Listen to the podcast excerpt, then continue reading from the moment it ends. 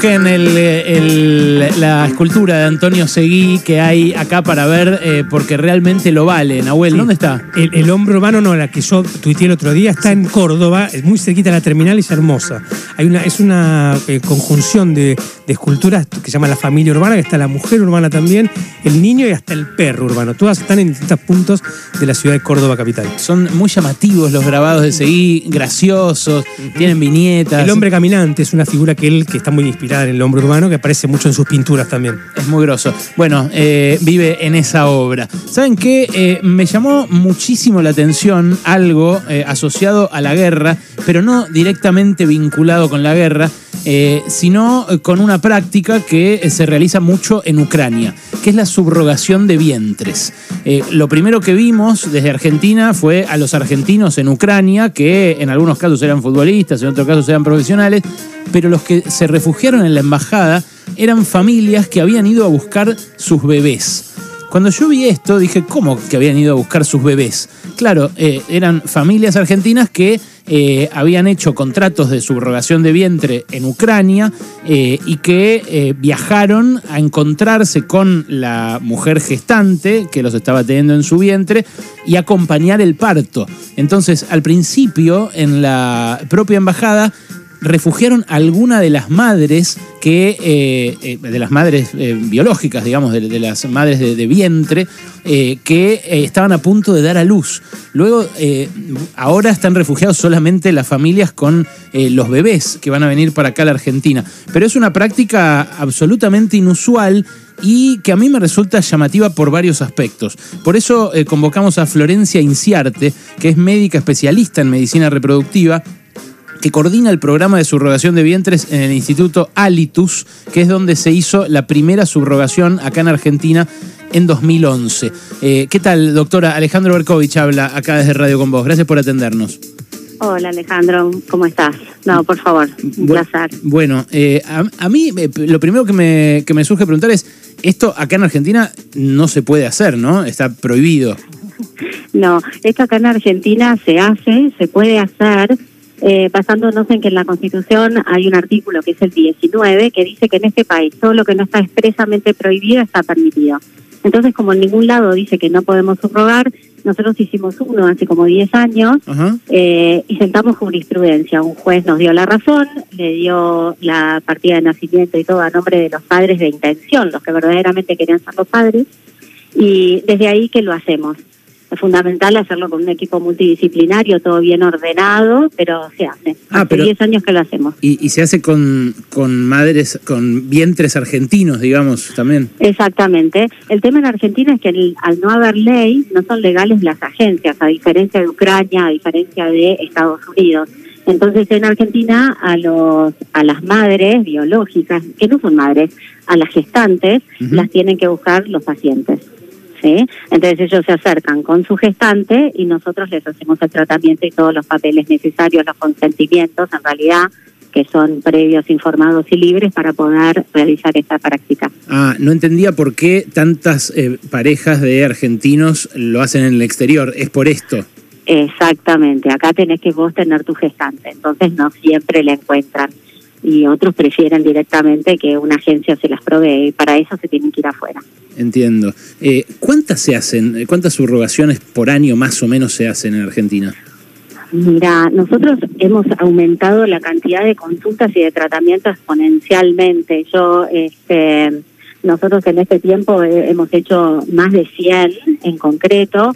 Consultas, yo tengo todas las semanas fácil 20 consultas por subrogación simplemente.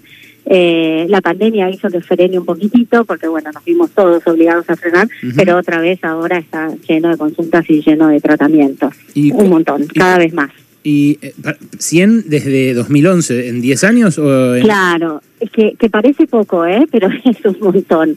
Es un montón porque pensá que es una práctica que al principio la gente no sabía, por ahí el primer año hicimos uno o dos, eh, y pensá que lleva mucho tiempo, ¿no? No es que uno hasta que el paciente viene, vos lo ves, ves que es apto para subrogar. Nosotros lo hacemos con indicación médica, ¿sí?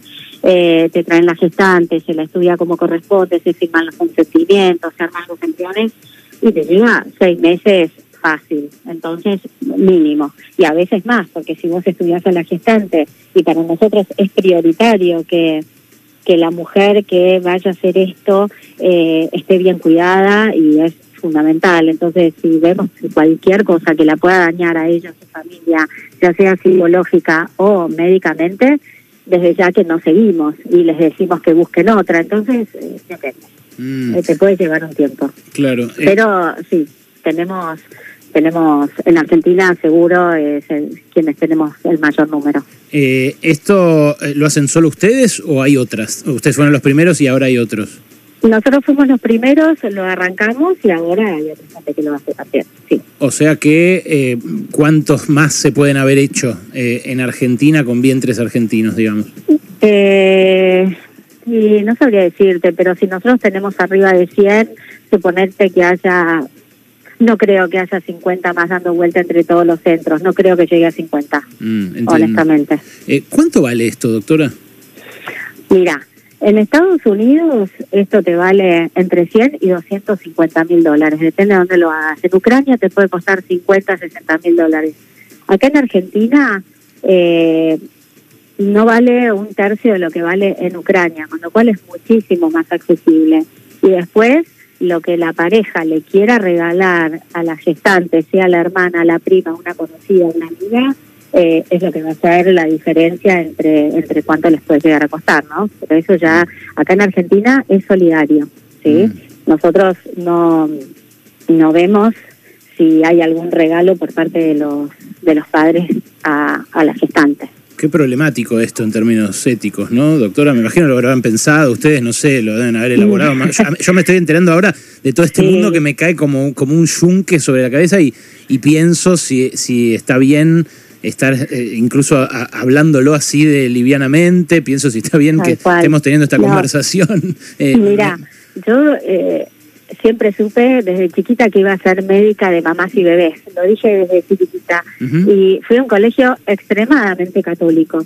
Con lo cual, para mí, cuando hice la especialidad ginecología, fertilidad no era una especialidad para mí porque no tenía claros límites hasta que por temas personales y la especialidad me encontró a mí, ¿sí? familiares, personales. Mm. Y la verdad que, viste que es como todo, hay que ponerse en los pies del otro y hay que ver las historias para, en definitiva, entenderlo. Y yo te aseguro que el 99% de las historias, porque siempre hay alguien que no es así, son de puro amor, te lo aseguro. Y sé que cuesta, porque se lo tengo que explicar a, la gente que tengo al lado, pero es de puro amor. O sea, imagínate que, no sé, que una vos no podés tener hijos con tu mujer, que la adorás, o peor, en el parto perdieron a tu bebito y tu mujer se quedó sin útero. Y tu hermana o la hermana de ella les dice, chicos, yo les llevo el embarazo. ¿Dónde está lo malo? ¿Sí? Y lo otro que hay que pensar y que sí es fundamental es cuidar la vulnerabilidad de las gestantes. Para eso depende de los profesionales que te sigan, ¿no? O sea, donde nosotros vemos que hay una chica que no lo quiere hacer, psicológicamente te das cuenta que no está apta y solamente lo hace porque va a obtener algún rédito, mm. no seguimos con ella, porque pobrecita no es la idea, como te dije, hay que cuidarlas desde el punto de vista psicológico y desde el punto de vista médico. Estamos hablando con Florencia Inciarte, que es médica especialista en eh, subrogación, eh, es especialista en medicina reproductiva, pero, pero trabaja en subrogación de vientres acá en la Argentina. Llegamos a esto por la situación de eh, las parejas de argentinos que fueron a buscar sus bebés recién nacidos a Ucrania que eh, fueron eh, eh, a su vez, bueno, producto de la, subrogación de vientres. ¿Ellos por qué van ahí? Si acá vale más barato que en Ucrania. ¿Cuál es la razón de ir a hacerlo en Ucrania? En general lo hacen porque porque hay una agencia que les provee gestantes me parece que es la único es el único motivo que le encuentro. o sea, una estatal, digamos, una que, que, hay una tarifa y ellos les pagan a la gestante. Claro, hay agencias especiales que se encargan de buscar chicas que quieran llegar embarazos para otras personas. Entonces vos contactás a esa agencia y, y la agencia te da una gestante. Contactás el centro médico y te hacen el tratamiento. Y le pagan, eso- ellos, ellos pagan algo y después esa agencia le paga a la gest- Claro, exacto, sí, desconozco exactamente quién paga a quién y cómo, pero básicamente es que la agencia te lo busca, vos le pagás a la agencia, la agencia le paga a la gestante. Eso también me resulta un poco problemático, ¿eh? porque estamos hablando de, de dinero. Eh, eh, son todas cosas muy cercanas a, a la, Tal a la cual, compra de un bebé. Y, y- y además eh, Eh, es gente que tiene dinero de un lado y gente que no tiene dinero del otro. Me imagino Tal que cual. la gestante es una chica desesperada, porque si no, no sé si haría algo así. Mira, eh, a veces es subestimar un poco a la gente pensar solo eso, ¿sí? Eh, es como pensar que, porque muchas veces, y te digo porque yo también lo pensé, ¿eh? cuando empezamos a hacer esto dije, hey, a ver, ¿cómo lo vamos a hacer? Y, nos juntamos un montón antes de arrancar, pero las chicas son chicas inteligentes que saben lo que van a hacer y nuestra psicóloga muchas veces explica que son chicas que tienen a veces la necesidad de pasar por esta vida haciendo un acto que las diferencie, sí, que digan, bueno, a ver, yo fui capaz de darle un hijo a estos, a estas personas que no lo pudieron hacer. ¿Está? Entonces, eh, no es solo por la plata, porque yo te aseguro que ese solo por la plata no se sostiene. Porque cuánta plata te tienen que dar para que vos lleves adelante un embarazo nueve meses y demás. Y si estás Eh, desesperado, eh, cualquier plata, o sea, ese es el problema, ¿no? Eh, hay Sí, mucha bueno, gente desesperada ahora en Argentina, ahí, hay mucha gente en- rica también. Tal cual. Como todo en la vida depende de qué, qué profesionales tenés atrás y si hacen cualquier cosa o si hacen una evaluación correcta y ven que por desesperación no lo haga. ¿sí? Mm, Estamos, Entonces- recibi- estamos recibiendo muchos mensajes de, de oyentes eh, comentando esta entrevista. Eh, a mí, yo, eh, la verdad que mm, de vuelta expreso por tercera vez mi perplejidad ante la práctica. Eh, no, no es algo que, que, o sea, estoy teniendo recién ahora contacto con, con esta, con esta práctica y eh, a, a priori es algo que me choca. Le soy- te soy franco, te voy a decir de vos porque se ve que sos joven, eh, Florencia. no, tengo 52, me puedes, Bueno, me sos puedes joven. decir de vos igual, Sos pero no soy joven. joven. Eh, pero, pero bueno, es, es lo que me imagino muchos están sintiendo también del otro lado. Está acá Noé Barral Ligera, mi compañera. ¿Cómo está Florencia? Buenas tardes. Sí, efectivamente, estamos recibiendo muchos mensajes eh, que básicamente lo que plantean es las mujeres no somos ni vasijas ni incubadoras, la subrogación es explotación reproductiva y me parece que habiendo otras opciones para que esas familias eh, puedan eh, mapaternar, es eh, en el eh, en ese contexto es que esto eh, termina generando tanto ruido también, ¿no? Sí, son, eh, son opiniones. Cada uno siempre va a tener su opinión. Yo te puedo contar 8.000 casos eh, que conozco donde no es explotación, ni muchísimo menos. Y como te digo, a veces las gestantes mismas, cuando leen todo eso, te dicen, pero se creen que somos tontas. O sea, uno sabe qué hace con su cuerpo y, decide hacerlo. Y como te digo, acá no hay intermedio, no hay intercambio de plata entre un centro, sí, y una gestante. ¿Ah? Pero vos misma reconocías recién que las familias suelen hacerle un regalo a la gestante. A ver, eh, nosotros te digo, el 50% de los pacientes que tenemos los hace un familiar, un amigo y demás. Y ¿Qué porcentaje? El resto ¿Qué porcentaje, Los perdón? hacen alguien cercano. Como te digo, vos lo tenés que conocer a la gestante para que lo hagamos. Si vos no la conocés, nosotros no hacemos nada. Nosotros no proveemos gestantes. Sí, sí. Ni nosotros, ni debería hacerlo nadie en Argentina, porque, como te digo, no está regulado. Puede ser visto como trata de personas. Hay ahí intentos, la hay intentos de de- regularlo, hay intentos de regularlo, hubo proyectos en el Congreso de la Nación y en ese caso entiendo que eh, los centros como el que vos integrás podrían proveer a las gestantes si efectivamente se regula, ¿verdad? Lo- en los proyectos que yo leí y que vi y que llegaron a mis manos, en ninguno fue así. En todos se mantiene eh, que la gestante la tienen que proveer las familias en Argentina. El- el carac- Ojo, ustedes por ahí no saben, pero en Uruguay y en Brasil también se puede hacer. La diferencia es que tiene que ser un familiar directo. Ah, mira. ¿sí? Ah, Exacto. pero entonces, pero- Entonces- pero- perdón, ¿cómo es? Eh, en, en Uruguay y en Brasil se puede hacer con un familiar directo, pero también está prohibido que, que se lo reclute o que se le pague o que lo provea una agencia. Así es. Eh, claro. ¿Y en otros países? No están reguladas. Estados Unidos tiene una ley y, y donde las agencias son totalmente legales y lo mismo Ucrania. ¿Y hay otros países donde esté prohibido directamente esto? Eh, hubo países donde se hizo y se dejó de hacer, como India, como Tailandia. Eh, y, y bueno, son muy pocos los países que hacen. Eh, México hace, Colombia lo hacen, como te digo, eh, bueno, y habrá otros por ahí. Pero, pero sí, es una práctica que yo creo que depende muchísimo de, de los profesionales que están atrás. Esa es la realidad.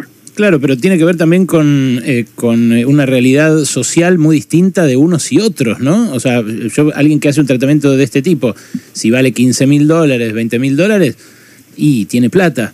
Eh, del otro lado, yo llegamos a este caso por el caso de las ucranianas, ¿no? Eh, Tal y, cual. y ahí me pregunto, ¿qué, ¿qué asistencia está recibiendo una ucraniana que es dejada atrás en Ucrania en guerra, siendo invadida por los rusos, eh, por parte de esos padres que se llevan al, al bebé? Ahí no, no, no veo que haya asistencia a la gestante, ahí más bien la tratan como una Bueno, vasija. convengamos, convengamos que esto fue es algo totalmente insólito, ¿no? Nadie se iba a imaginar que iba a haber guerra y demás, ¿no? Es, excede a la subrogación. Mm. Sea, todos los ucranianos adentro de Ucrania, eso ya excede a si, si hizo un tratamiento o no. Por último, eh, eh, Florencia, vos en un momento al pasar dijiste no es mamá la que la que subroga su vientre. Exacto. ¿Por qué? No, porque no tiene la voluntad de serlo. Lo primero que ellos expresan, ¿sí? Y cuando firman los consentimientos es que no tiene algo que para el Código Civil argentino es fundamental y es el deseo procreacional. Hoy por hoy las prácticas de, de, de, de- de los tratamientos de reproducción asistida Mm. se basan en, en eso, en la voluntad procreacional. Y lo primero que te dicen ellas es que no la tienen. De hecho, cuando los pacientes vienen, lo primero que te plantean es qué pasa si se arrepienten. Y las chicas lo primero que te dicen es qué pasa si ellos se arrepienten, porque si yo quiero un hijo lo tengo. Yo lo que quiero es ayudarlos a ellos. No quiero tener un hijo, quiero ayudarlos a ellos a que tengan su hijo. Claro, pero por eso Entonces, ahí, como te digo, ¿no? ahí todas las firmas, ahí yo me imagino el cruce de firmas y seguros. Eh, una de las cosas que leímos antes de, hacer la entrevista era que eh, se firmaba eh, un seguro, eh, en el caso de afuera, no sé cómo será acá, un seguro por si son, por ejemplo, si una pareja quiere tener un hijo y subroga un vientre y después el embarazo resultan trillizos, firma la subrogante un seguro de que va a abortar. Eh, y eso, No, ta- no, y eso también parece algo... eh, A ver, acá trillizos siempre se intenta poner un solo embrión, ¿sí? En ocasiones especiales pones dos para tratar de evitarte justamente los embarazos dobles que, que conllevan más riesgos, ¿sí? Tanto para la gestante como para el bebé. Como te digo, tiene que haber un equipo atrás que cuide a la gestante, a la gestante y a sus hijos y a su familia, ¿sí? Y te dije desde el punto de vista médico y desde el punto de vista psicológico también. Por eso es muy importante que a veces el deseo de todos, mismo la gestante te dice, pero poneme dos, yo no tengo problema, si pobres tienen dos. No, no, porque no es la idea, la idea es cuidarte bien. Somos humanos y tenemos que tener un bebito mm. de a vez, ¿sí? Todo lo que sea más de uno no es lo habitual. Entonces, eh, es fundamental que eh, cuidemos a todas las partes involucradas. Y Florencia, cuando se firman los consentimientos, y esto es muy importante también en. Argentina, sí, los consentimientos se firman con una abogada que representa a los padres y un abogado independiente que representa y vela por los derechos de esa gestante, sí, y no son eh, son consentimientos, ¿no? No son contratos, no es nada. Afuera, donde hay ley, sí pueden firmar contratos. Acá no. Florencia, gracias por este rato. ¿eh? No, por favor. Era la doctora Florencia Inciarte, eh, médica, especialista en medicina reproductiva y eh, coordinadora de un programa de subrogación de vientre acá. Contó los valores, contó eh, cómo se realizan las prácticas. Eh, nosotros llegamos a este mundo a partir del caso de los argentinos eh, y argentinas refugiados ahí en la embajada eh, y nos encontramos con esto que es una práctica muy controvertida, eh, en donde la mayoría de los mensajes que acabamos de recibir eh, se manifiestan en contra de esta práctica. Repito, no regulada, no prohibida tampoco, y que se hace con el aval de la Corte Suprema de Justicia. Eh, yo creo que hay una asimetría insalvable entre quienes subrogan y una subrogante, y creo que no, no es un derecho eh, un hijo, sino que al revés, ese niño es un objeto de derechos. Entre otras cosas, lo que eh, tiene que tener un niño son padres eh, y hay forma de dárselos a los que no los tienen, por ejemplo, mediante la adopción. Es una cuestión ética muy delicada, muy delicada y quiero ser muy cuidadoso por la gente que nos está escuchando y que puede haber transitado experiencias cercanas a esta, pero a priori no puedo dejar de lo chocante que me resulta como práctica, algo que evidentemente en Ucrania además convirtieron en una industria.